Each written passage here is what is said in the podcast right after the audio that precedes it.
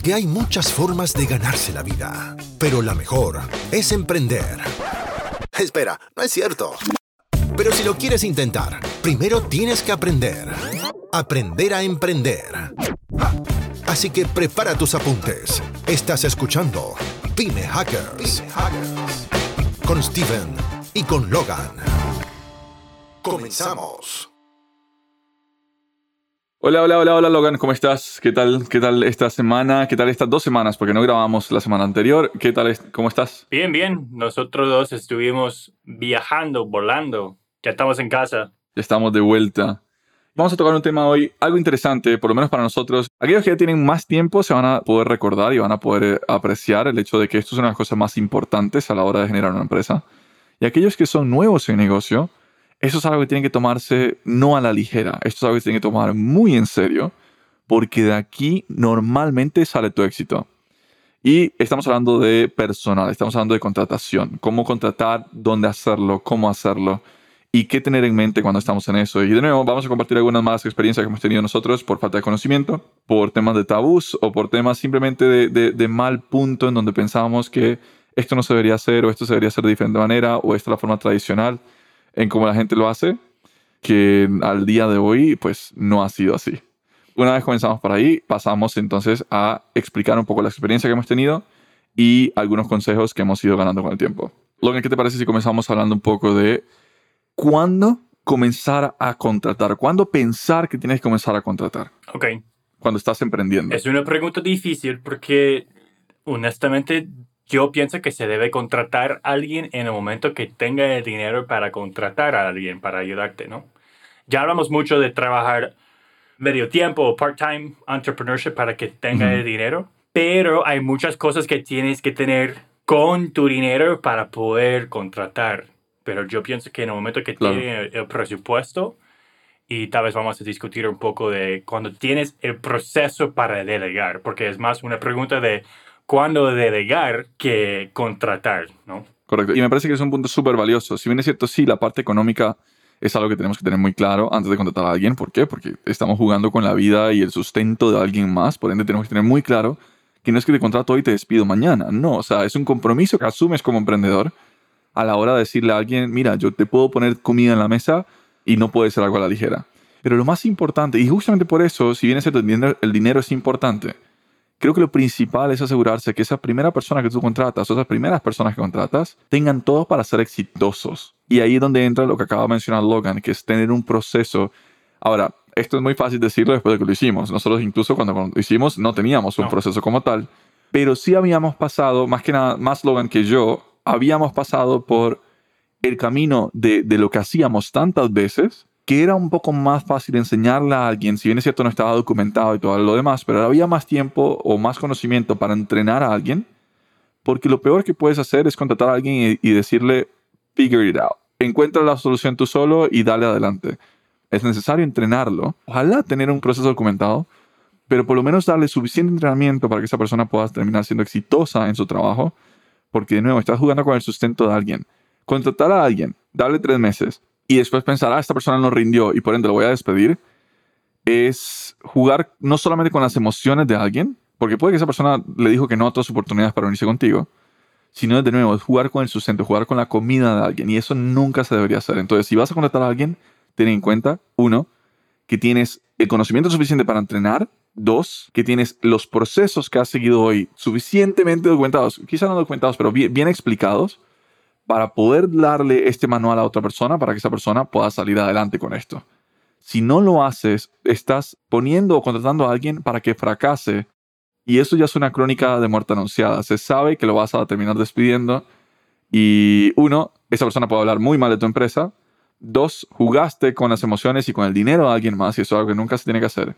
Y tres, perdiste dinero porque una de las cosas más caras a la hora de aprender es contratar a alguien y despedirlo el tiempo que invertiste para entrenarlo, el tiempo que invertiste explicándole, el tiempo que invertiste con esa persona, vale incluso más que el dinero que le pagaste.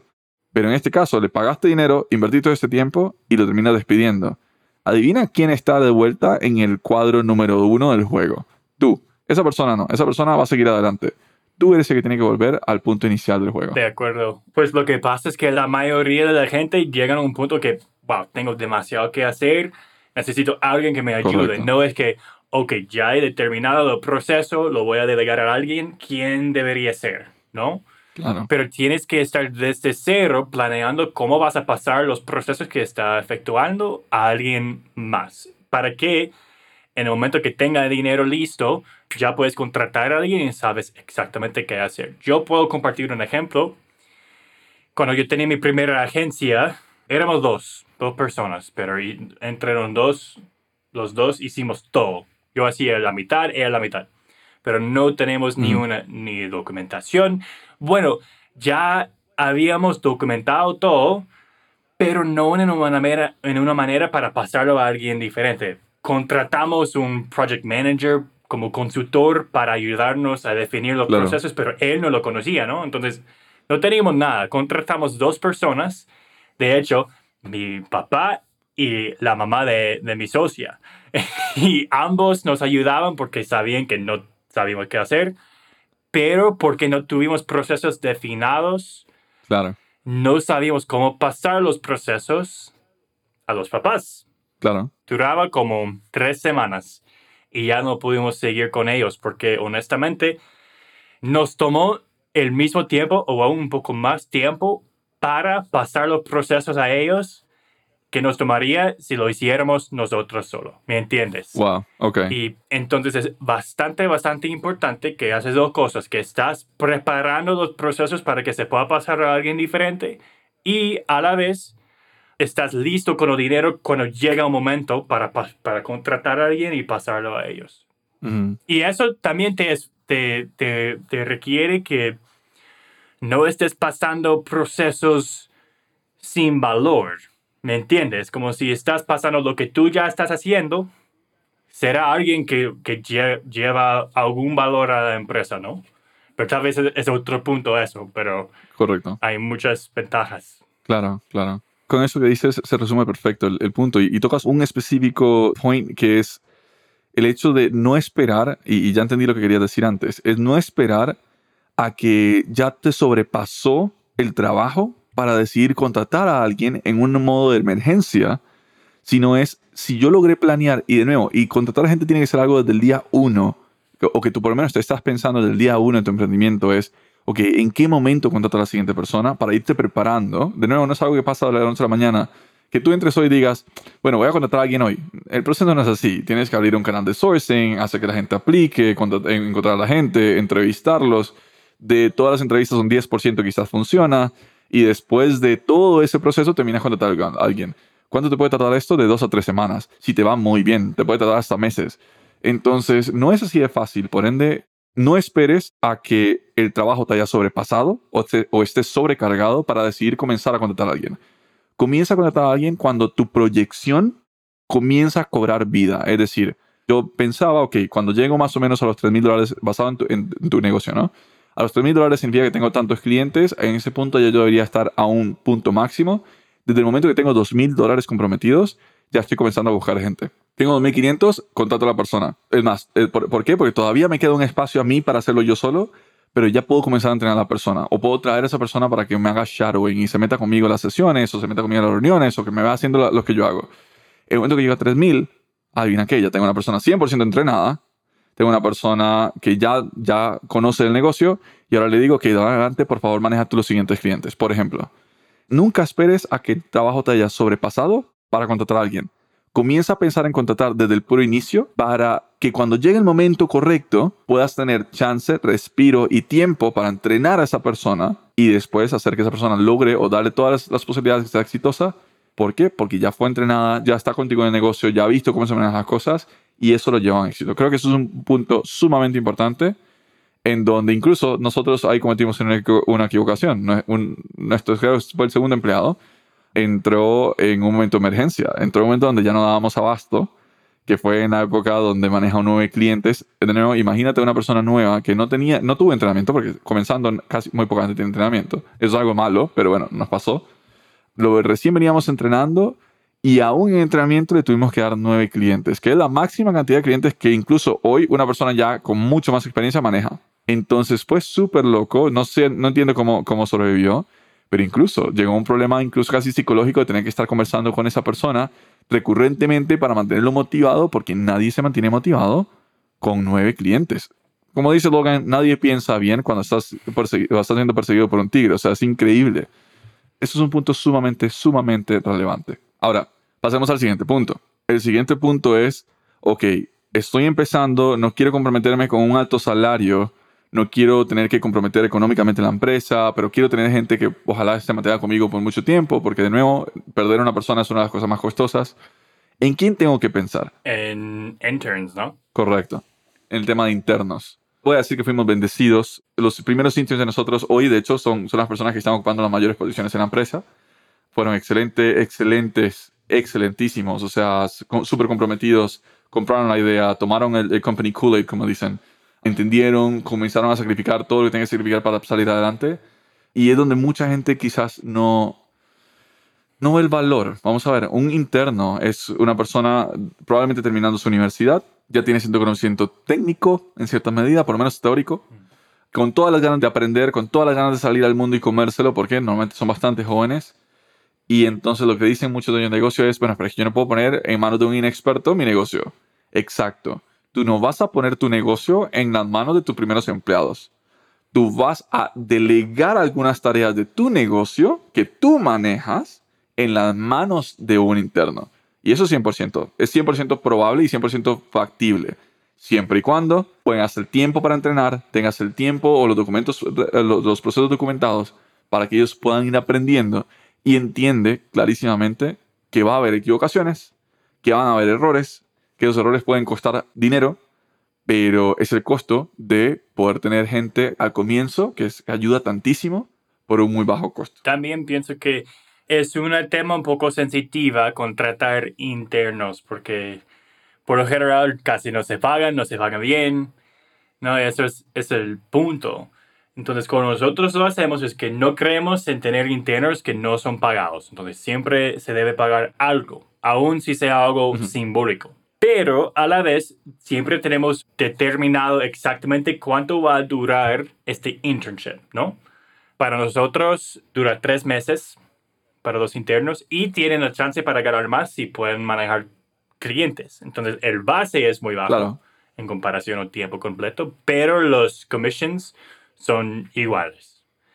Entonces es importante, si quieres ese talento muy bueno, tienes que tener un, como los términos muy claros para que ellos entiendan su upside cuando se pueda convertir a un empleado. Y si no se van a convertir, deben tener la oportunidad de buscar afuera, ¿no? Pero se debe definir totalmente los términos para que puedan conseguir el talento mejor. La idea de tener tres meses es algo que, que hoy, hasta el día de hoy, después de los primeros dos hemos respetado. Porque incluso, y esto es algo que vale la pena compartir, ¿no? En nuestro caso, cuando contratamos dos interns, que fueron nuestros primeros dos empleados, que hoy todavía se mantienen con nosotros, el negocio al comienzo fue, fue loquísimo, evolucionó súper rápido y entonces de ahí fue cuando dijimos que ocupamos gente, pero no queremos comprometer mucho, etc. Entonces contratamos internos. Pero justamente entró la época de la Navidad y todo se fue abajo. Se fue relativamente bajo. Y en ese tiempo, pues ya no podíamos a poder ofrecerles a las personas o a estos dos chicos, no íbamos a poder ofrecerles un full time. ¿Por qué? Porque ya no teníamos el negocio. El, negocio se fue muy en pique en esa época en diciembre. Entonces, esas personas habían, primero que nada, habían, se habían afianzado súper bien con nosotros, habían, les gustaba nuestra relación, les gustaba todo lo que estaban haciendo, que aceptaron o decidieron, de hecho, porque fue una opción, hacer tres meses más. Entonces, fueron interns que duraron por seis meses. Ese nivel de fidelidad es algo que te da un intern eso no te lo da un full-time employee. O sea, imagínate nosotros que alguien nos diga, mira, está bien, pero no te vamos a pagar o te vamos a seguir pagando poquito por los... No, o sea, no, yo tengo mis compromisos económicos, etcétera, etcétera. Estas personas fueron tan benevolentes y fueron literalmente, o sea, les gustó tanto lo que estaban haciendo con nosotros o simplemente confiaron en nosotros que decidieron aceptar eso y de nuevo, hoy son las, las, personas que están ocupando las máximas posiciones en nuestra empresa, pero eso es algo que te da un intern, eso es algo que verdaderamente vale la pena, conectar con ese humano, ¿por qué? Porque le diste una oportunidad para entrar en el mundo laboral tienden a confiar bastante, bastante en vos. Todo eso por un costo bajo es una forma ideal para un emprendedor terminar de solidificar su empresa, porque ahora tienes personas que trabajan contigo a un bajo costo, todavía no tienes tanto riesgo, estás probando o terminando de probar la idea, que si de ahí en adelante despega, que gracias a Dios fue nuestro caso, ya podemos comenzar a contratar más gente. Pero incluso, en nuestro caso, todas las personas terminamos haciéndolo exactamente lo mismo. Cuando estos chicos ya sabían, ya estaban súper bien posicionados y podían entrenar a más personas, comenzamos a abrir solo canales de interns, donde contratábamos tres, de esos tres se quedaba uno, prácticamente el mejor, y al día de hoy tenemos un excelente equipo, excelente, excelentísimo equipo que yo no cambiaría por nada del mundo, y todos pasaron por su proceso de internship y todos tienen el mismo escudo, la misma camiseta que una persona que normalmente hubiéramos traído de afuera o de, otro lugar ya con mucha más experiencia, que entiende que en cualquier momento puede ser sustituido entiende que en cualquier momento puede ir a buscar otro, otro empleo. Y eso es algo que te dan los interns que tienden a no darte tanto un empleado full time en la fase de emprendimiento de un negocio. Se debe buscar a las personas que están buscando aprender tanto o aún un poco más que buscan ganar, ¿no? Todos quieren ganar, pero hay algunos que entiendan, pues, y esto depende de tu negocio, ¿no? Si tu negocio no ofrece la oportunidad de aprender habilidades o desarrollamiento o lo que sea, no vas a poder conseguir talento bueno por un precio bajo. Pero si ellos entienden, wow, con las habilidades que voy a desarrollar dentro de Go, yo veo el valor. Entonces, ¿para qué me voy a cambiar? Si en tres meses voy a conseguir una posición de tiempo completo y voy a tener tanta habilidad de hacer lo que sea, ¿no? Pero tienes que buscar ese tipo de gente. Hay muchas personas que nos dicen que sí, yo quiero aprender, pero es fácil. De hecho, tal vez Steven debes platicar de eso, que cómo reconocer si no están buscando realmente aprender, porque hemos tenido algunos aplicantes y, empleados internos que honestamente no querían aprender tanto. No sé si puedes compartir cómo reconocer eso. Claro, claro. En primer punto es algo que te das cuenta muy rápido porque si tu empresa requiere mucho aprendizaje y tu empresa requiere, requiere verdaderamente involucrarse para poder llegar al nivel de skills, y nos ha pasado, nosotros hemos tenido internos que nos han durado dos días. Hemos tenido internos que nos han durado un mes. Hemos tenido internos que al mes, al mes tres y le queremos ofrecer la, la o sea, hacer la oferta formal para que formen parte de nosotros. Al tercer mes nos dicen que no, nos dicen, no, esto, esto yo creo que no es para mí.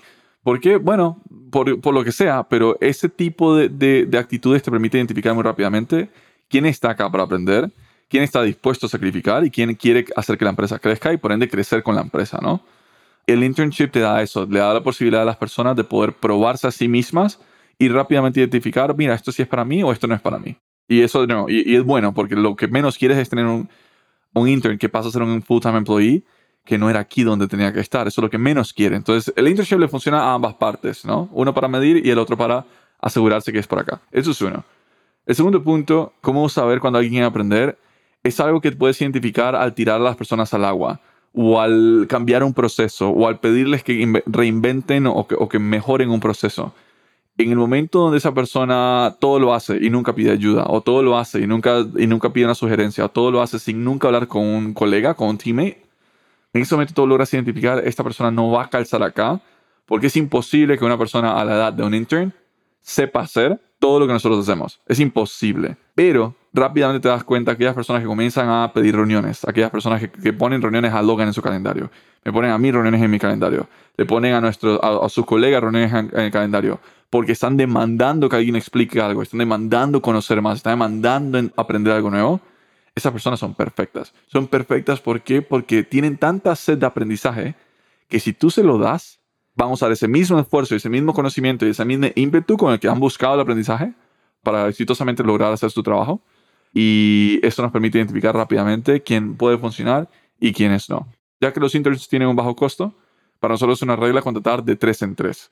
De esos tres, cuando nos va bien, uno funciona. Cuando nos va mal, no funciona ninguno. Y tuvimos una camada en donde no funcionó ningún intern.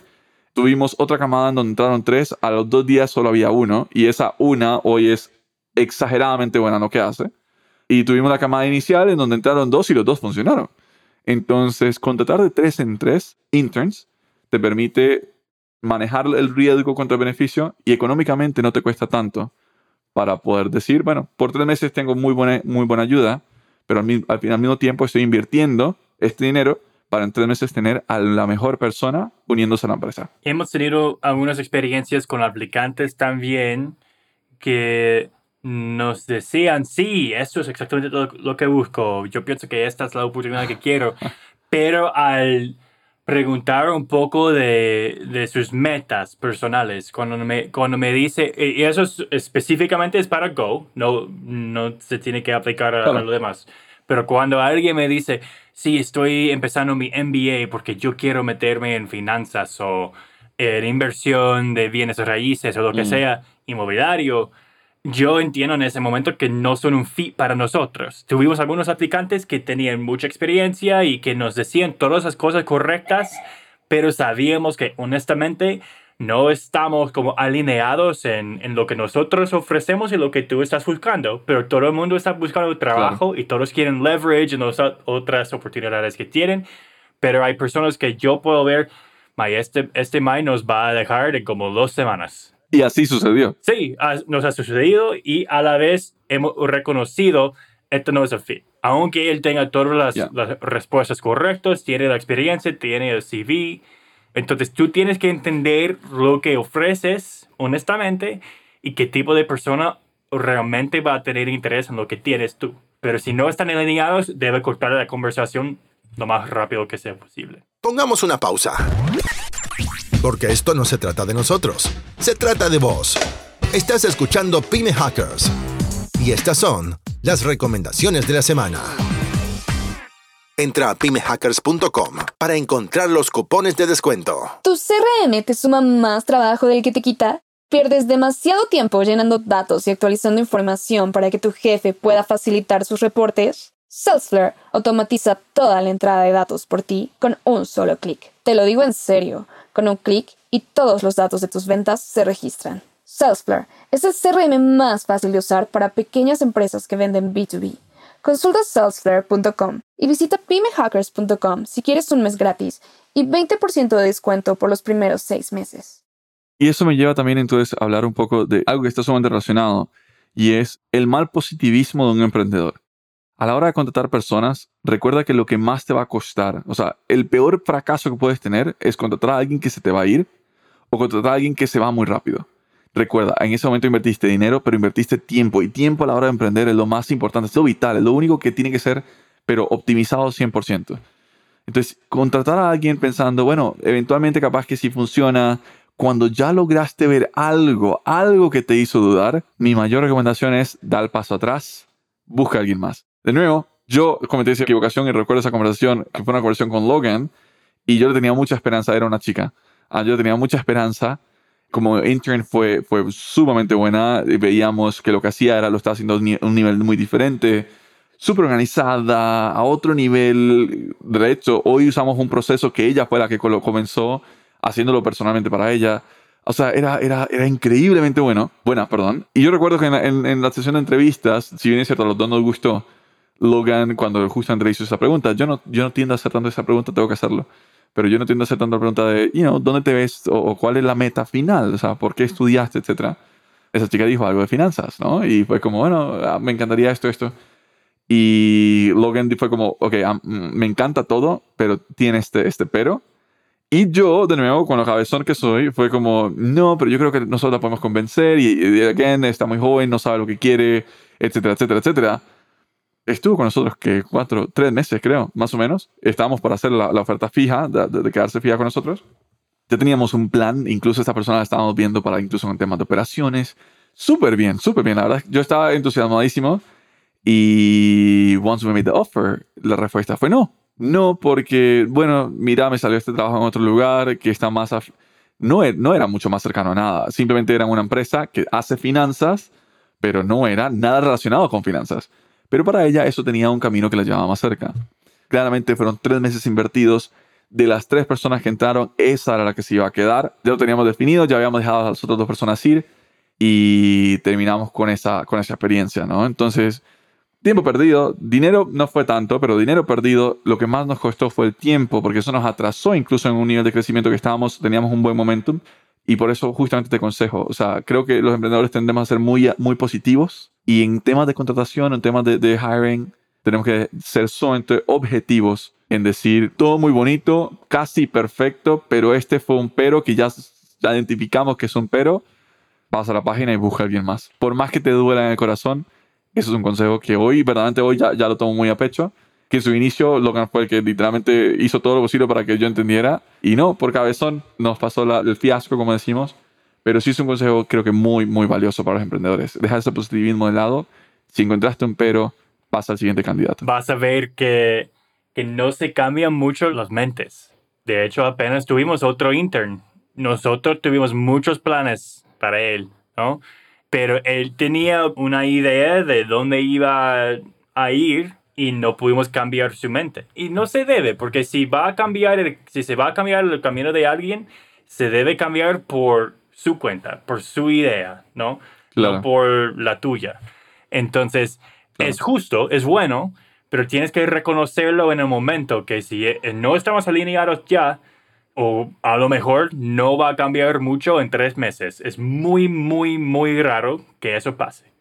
Entonces tienes que escuchar a tu gut feeling, a tus impresiones, ¿no?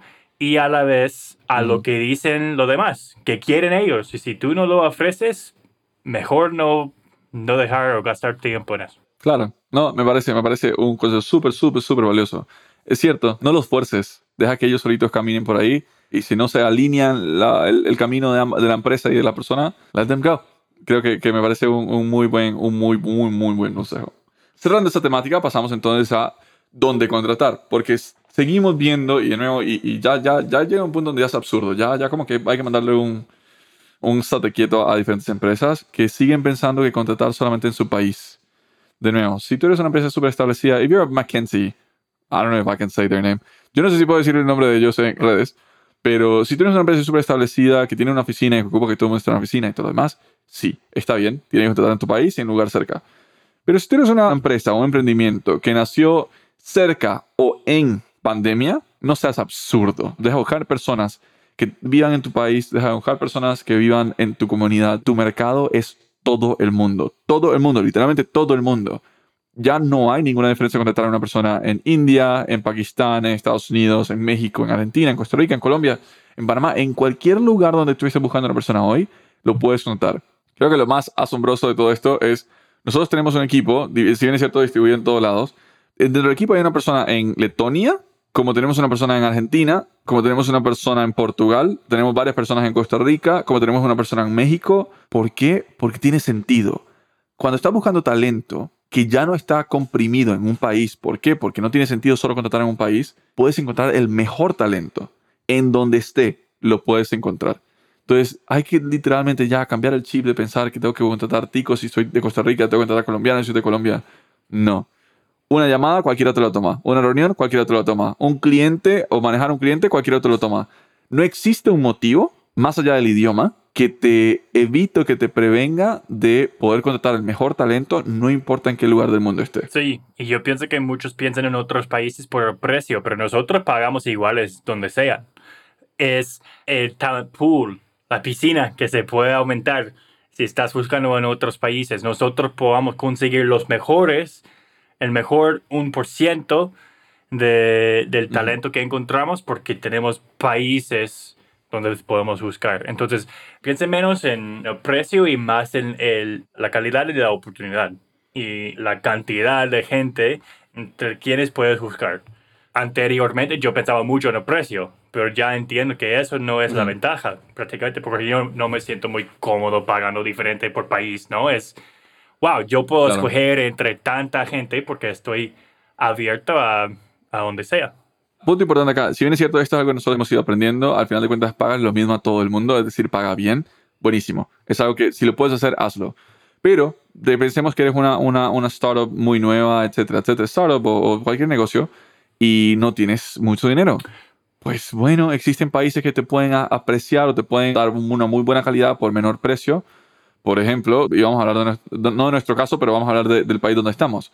Si estás en Costa Rica y tienes un, un presupuesto bastante reducido, coño, no contrates en Costa Rica. O sea, está claro. Andate a contratar en Argentina, que tiene una crisis económica que se lo come y vale la pena tener buena gente por menos dinero, que para ellos es bastante o es bueno.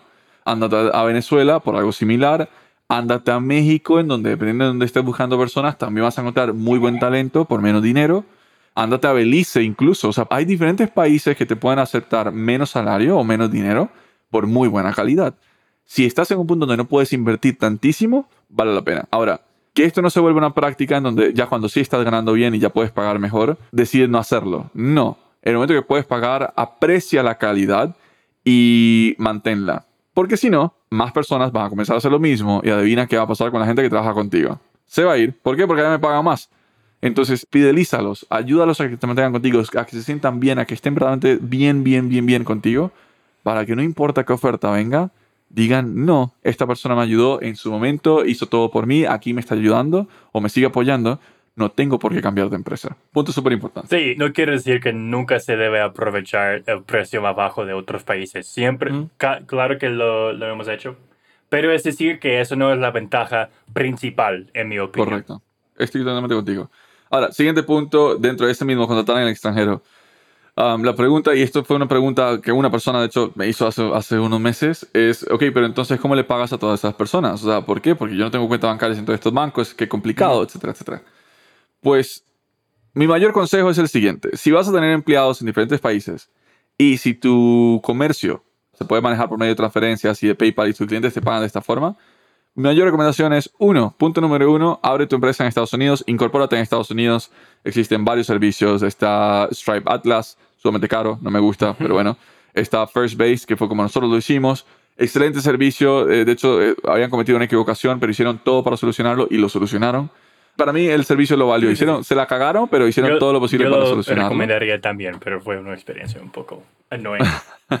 sí, sí, sí, fue una experiencia algo... algo, algo LegalZoom se puede usar como extranjero. También, también. LegalZoom se puede usar para extranjero. Eso no es un precio muy malo. Si es un LLC nomás. más. Hay, hay mucha gente que que en los estados que promedian el LegalZoom, pero honestamente si vas a usar First Base o Atlas sería muy parecido también. Es otra, otra opción. Yo pienso que los primeros dos son mejores opciones, pero el LegalZoom también funciona, yo lo he hecho. Hay mucho más, pero esas son las tres que en su momento hemos probado. Está eh, Stripe Atlas, está firstbase.io, Firstbase de primera base, y está um, LegalZoom. By the way, si alguien quiere patrocinar eso, adelante. No tenemos ningún patrocinador en esta línea. Pero bueno, no nos están pagando por eso, pero vale la pena. Ese es el primer punto. Punto número dos, claramente después de que te incorporas y todo, y estos tres servicios de hecho te abren tu propia cuenta bancaria y todo lo demás, o sea, todo te lo agilizan. Segundo punto, una vez ya tienes tu EIN, que viene siendo la cédula jurídica en Estados Unidos, contrata un servicio como remote.com, contrata un servicio como letsdeal.com, I think, ¿sí? D-E-E-L, en donde vas a poder, literalmente poder pagar a cualquier persona en el mundo de una forma muy fácil. ¿Por qué? Porque subes el contrato que tengas con esa persona o el salario de esa persona y mes a mes con un solo botón se sube todo el dinero a esa plataforma y estas personas en diferentes lugares del mundo, cada uno de ellos independientemente va a decirle a esta plataforma, descarga mi dinero o mándame mi dinero a cualquiera de estas posibilidades. Si lo quieren descargar en Stripe, lo pueden descargar en PayPal, en su cuenta bancaria, en Payoneer, en cualquier plataforma, todas se incorporan directamente con y cada uno de ellos es el que elige cómo quiere recibir su dinero te agiliza todo el tema de salario, te agiliza todo el tema legal y lo único que tú hiciste fue, uno, incorporarte en Estados Unidos a través de alguna de estas plataformas, dos, contratar a esta plataforma de pagos, viene siendo Let's Deal o remote.com y después de ahí, sé toda la parte de pagar salarios, pero ¿cómo lo hago? Un clic. Eso es lo que tienes que hacer, un clic. Y solucionas todo el problema, le pagas a todo el mundo, no importa dónde estén, tienes un excelente equipo multicultural con diferentes historias de vida, con diferentes perspectivas, que te ayudan no solamente a entender tu negocio mejor, sino que te ayudan incluso a crear planes de expansión. ¿Por qué? Porque puede que en esta otra región seamos súper buenos o etcétera, etcétera. Y tienes una, una muy buena cultura organizacional, que a mí, es una de las cosas que más me gusta. Poder meter a una reunión en donde a la mitad de la gente le entiende, a la otra mitad no, no hay nada que me guste más ponga a un chileno, ponga a un, argentino y ponga a un panameño a hablar. Dale, te reto. No vas a entender un culo. Todos hablan español, pero no vas a entender nada. Pero eso le da cierto sabor, cierta cultura a la empresa que yo no lo cambio por nada. Yo dije no solo porque no entiendo los chilenos ni los panameños, por eso casi no entiendo a, Steven. No, Roma. Um, y eso puede aplicar a, los, a las empresas locales si se puede pagar con tarjeta, por ejemplo, o transferencia, como mencionó Steven, a una empresa de landscaping, tú podrías construir tu back office en otro país. No es solamente los, las empresas digitales que, se pueden, que pueden aprovechar esto, es cualquier empresa que tiene algo que se haga digitalmente puede aprovechar eso. 100% contigo. Y entonces ya cuarto y último punto acá viene siendo cómo logras mantener o cómo logras retener a ese talento. Si bien es cierto, ya hablamos del de el primer talento, la forma de los internos, ya hablamos de cuándo saber que tengo que contratar, ya hablamos de toda la parte operativa de contratar a alguien, que por cierto tiene su problema. Ah, en la parte operativa me faltó un tema, y es que muchas personas te, puede que te pidan un contrato. Existen plataformas que lo hacen sumamente fácil. LegalZoom, de hecho, te hace ese tipo de contratos, es una opción. La otra opción es freaking PandaDoc, y hay varios, varias plataformas que nosotros usamos hoy que te ayudan a hacer un contrato rapidísimo. Estos son los términos. La persona firma, tú firmas. Es una firma legally binding porque tienen todo, incluso hasta el IP donde se firmó. Pero son de nuevo tres clics. Es hacer un Word prácticamente y con tres clics ya todo está hecho. Y eso te ayuda en la parte de manejar los contratos y hacer que todos entiendan lo que tienen que hacer. Ahora, punto importante acá, y esto es algo que verdaderamente te va a setear para el, para el éxito en cuando estás contratando gente. ¿Por qué los contratos son importantes? Porque si en un contrato te incluyes, tus obligaciones son tales, tu compensación es tal, tu compensación variable, es decir, tus bonos o tus comisiones son tales, le estás dando una un super herramienta a tu, a tu empleado de que entienda en dónde se tiene que enfocar. Si tú a mí me das responsabilidades y esas responsabilidades no están respaldadas por mi comisión, sino que mi comisión es por otra cosa y mis responsabilidades son por otras cosas, tú tienes acá a alguien que no sabe en qué enfocarse, tu expectativa no está clara y esta persona tiene todo el chance de fracasar y es por tu culpa. ¿Por qué? Porque no le diste un mapa claro. Entonces, ese contrato te ayuda a mantener a la gente alineada para no tener malas conversaciones después y de nuevo tratar de garantizar el éxito de esa persona. Un contrato no es solamente la parte legal, que uy, qué feo, no. Te ayuda también a mantener a la persona enfocada en ese camino.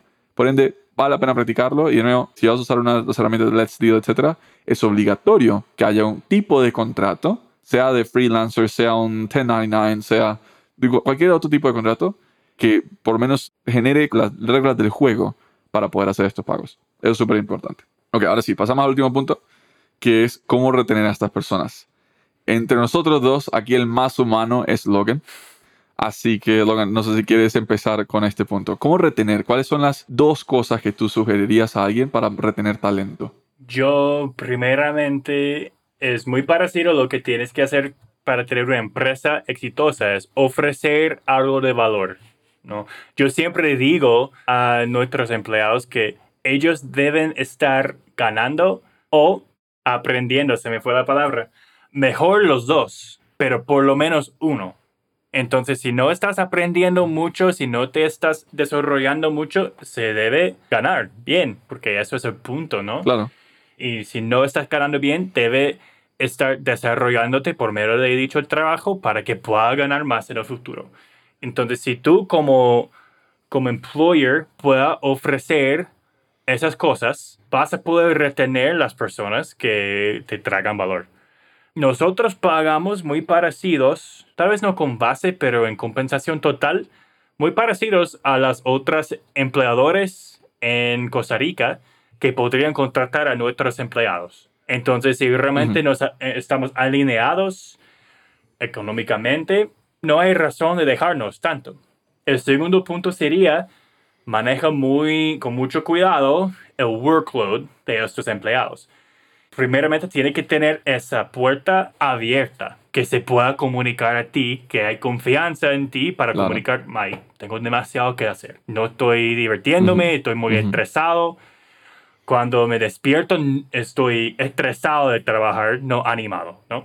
Y claro que siempre va a pasar días malas. No es decir que cada día sería un sueño, pero es que no es tan dreading empezar el trabajo.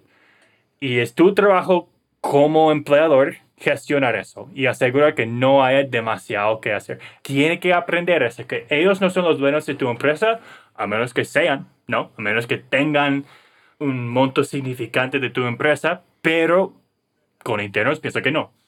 Entonces, tú tienes que tratarlos como empleados, no como dueños. No estarán encargados de tu empresa, no estarán trabajando tanto como ti, o por lo menos no estarán tomando tanto riesgo, pero tú tienes que verlos como empleados y gestionar tu load para que no, no haya un burnout. No tengo nada más que agregar. Creo que esos dos son los dos pilares iniciales o principales para retener talento. Y el primero viene siendo el tal cual como dices. O sea, o ganas mucho o aprendes mucho. El mejor de los casos, los dos. Pero una persona que no gana mucho y no aprende nada, coño, que no entiendo qué carajo está haciendo contigo. O sea, ya lo vas a perder y, y, de nuevo, si no lo pierdes es porque es un pendejo. Y si es un pendejo, pues no contrataste al mejor. Literalmente contrataste a la persona que se conforma con cualquier cosa. Entonces eso sí es algo sumamente, sumamente importante. Algo que decía Logan que, me parece súper, súper, súper bueno y, lo he escuchado incluso de bocas en, esta, en estas conversaciones que tenemos con nuestra propia gente es yo no me iría por una empresa que me pague 300 dólares más. No me iría por una empresa que me, una empresa que me pague 500 dólares más. La, cantidad de, de, de, diversidad en el trabajo que tenemos acá, la cantidad de cómo nos tenemos que entretener, la cantidad de pensamiento, la cantidad de las cosas que aprendemos día a día acá y la libertad que damos, porque nosotros trabajamos de forma remota, que es un arma doble filo y ahorita la voy a explicar, pero y la libertad que damos hace que las personas, hey, ¿me ofreces 500 dólares más? Sí, pero igual no me voy porque no me ofreces esta otra cantidad de cosas. Entonces, de nuevo, os aprende mucho, se gana mucho, ojalá los dos, pero en ambos casos hay gente que tiende a ser muy fiel, ya sea solamente con el tema de dinero, y hay otra gente que tiende a ser muy fiel con el tema de aprendizaje. Ojalá como empresa puedes guiarlo en ambos lados. Y me parece uno de los mejores consejos que he escuchado um, y creo que Logan tiene total razón. Y sí, en el segundo, de nuevo, no tengo nada que añadir, voy a repetir lo que dijiste y es I think it's Gary Vee, el, que sí, habla mucho del, del tema, ¿no? Que dice, si estás esperando que tus empleados se comporten como dueños de la empresa al decir a sacrificar tiempo, over hours, overtime, etcétera, etcétera, etcétera, el que está remamando eres tú como emprendedor. Nunca puedes esperar que alguien que no tiene el upside de la ganancia de la empresa se comporte como aquellos que sí lo tienen. Por ende, si tu expectativa es, ah, es que esta persona se sacrifica lo suficiente, esta persona no hace lo suficiente, Primer punto, analízate tú a ver si algún día le has comunicado cuál es tu expectativa. Si la respuesta es sí, y tu expectativa es así de, absurdamente alta, el que está mal eres tú. No puedes esperar que un empleado se comporte igual que tú. Tú tienes el upside si la empresa gana o no. El empleado, aunque suene mal, es reemplazable y lo saben.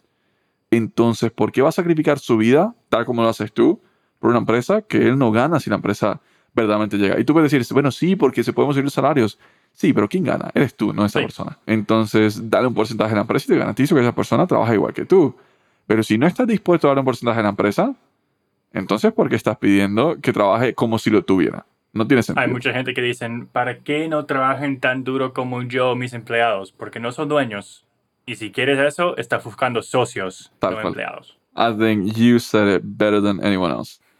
Y por último, el tema de, de, los workloads, y esto es algo que hemos ido aprendiendo y justamente estamos aprendiendo, es recuerda que tu gente es gente, son humanos, ocupan tiempo libre, ocupan divertirse, ocupan tener tiempo en familia, ocupan de nuevo tener ganas de trabajar mañana.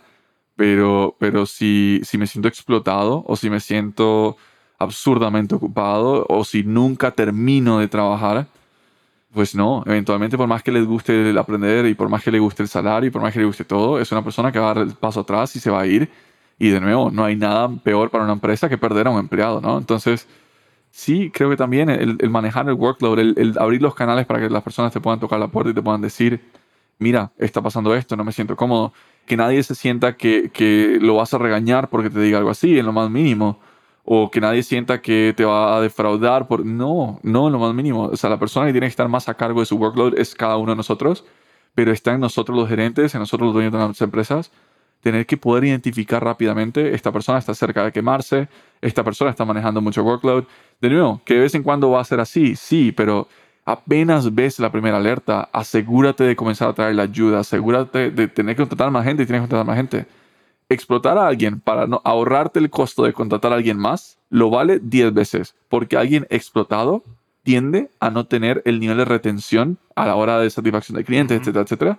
¿Y qué te va a costar más perder clientes que contratar a alguien? No, tener clientes es recurrente, es ganar, es ganar dinero siempre. Perder a clientes porque explotaste a una persona simplemente para ahorrarte el salario a alguien más es la forma más estúpida de hacer un negocio. Por ende, me parece que igual los tres consejos que, dio, que ellos lo hagan los mejores tres consejos de retención que he escuchado en mucho tiempo. Literalmente. Wow. ok, Logan, no sé si quieres terminar con algo más, porque me parece que hemos compartido todo el conocimiento en temas de hiring o, initial hiring. Para todas las personas que tengan más preguntas, nos pueden hacer llegar sus preguntas, ya sea a las redes sociales de Logan personalmente, a las mías, a las redes sociales de Go, de govio.com, govio.com, o a las redes sociales de nuevo LinkedIn, etcétera, de Govio, o incluso al Instagram, LinkedIn o Facebook de Pyme Hackers. Estamos tratando de, nuevo de mantener la comunicación con la audiencia. Entre más preguntas hagan, más cosas tenemos de qué hablar. Y si ya hemos pasado por ahí, ¿por qué van a cometer ustedes los errores que ya nosotros cometimos? Vale la pena que aprendan de nuestros errores. Hora de despedirse. Muchas gracias por acá. Nos vemos en un próximo episodio. Hasta pronto. Esto fue Pyme Hackers. Si quieres escuchar más de dos growth hackers creando negocios en América Latina, escúchanos todos los miércoles en Spotify, YouTube o tu plataforma de podcast favorita. Si quieres crecer más rápido, ver los manuales de emprendimiento o formar parte de nuestra comunidad latina, búscanos en pymehackers.com.